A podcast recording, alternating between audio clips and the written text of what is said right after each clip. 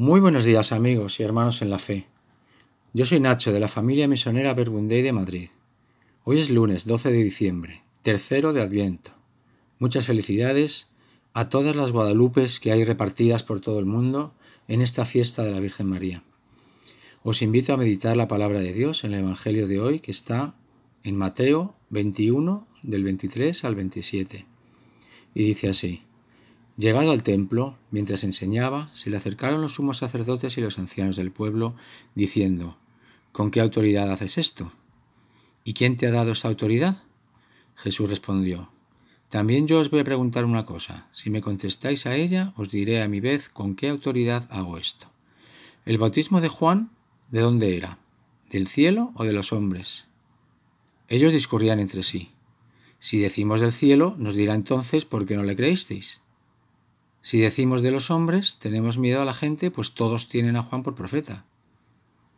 Respondieron pues a Jesús, no sabemos. Y él le replicó a sí mismo, tampoco yo os digo con qué autoridad hago esto. Pues bien, como podemos comprobar por los textos que venimos meditando estos días de Adviento, los sabios y doctos en la ley y en la escritura están cuestionando intensamente a Jesús para ver por dónde encontrar un motivo para ir contra él. El ansia de poder es una enfermedad mortal que acompaña al hombre a lo largo de su historia, y en los relatos del Evangelio nos da una muestra de la importancia que para los judíos de su época tenía el cumplimiento de la ley.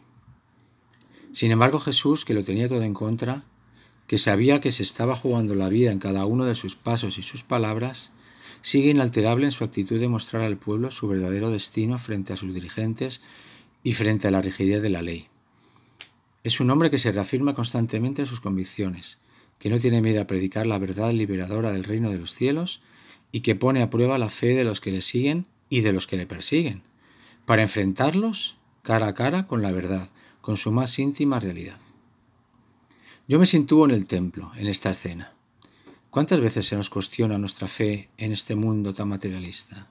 ¿Y cómo está mi fe ahora, en este momento de la historia, ante estas circunstancias personales y estas realidades sociales que tanto me afectan y que a veces tanto me entristecen o que tanto me duelen. ¿Dónde está mi Dios y Señor de la historia? Esto nos debe ayudar a reflexionar sobre nuestra propia fe.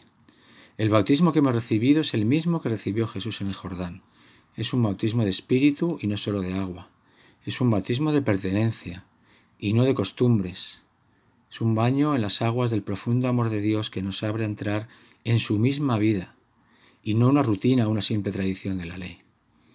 Es Dios en nosotros con todo su poder para transformar nuestra forma de vernos a nosotros mismos y de ver a los demás y al mundo con amor, con paz y sobre todo con esperanza.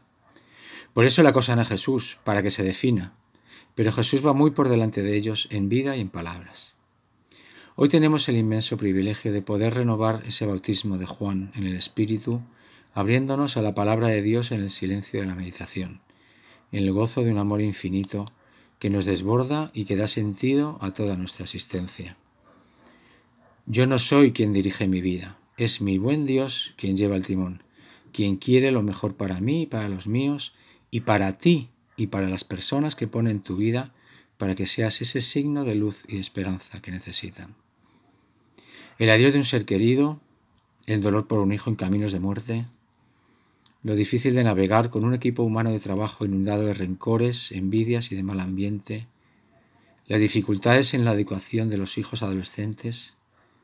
Hay tantos motivos para estar unidos al Señor como circunstancias adversas o gozosas que vivimos cada día.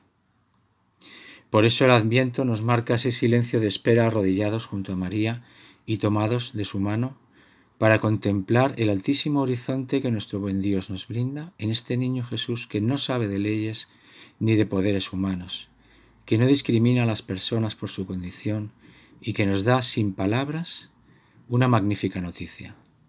Hoy podemos entrar en esa cueva vacía y prepararlo todo para que cuando venga María a dar a luz, estemos atentos al mensaje que nos va a dar el nacimiento de nuestro Salvador que Dios está entre nosotros, está en nuestras malas noticias y está en nuestras alegrías, en nuestra salud y en nuestra enfermedad, pase lo que pase todos los días de nuestra vida.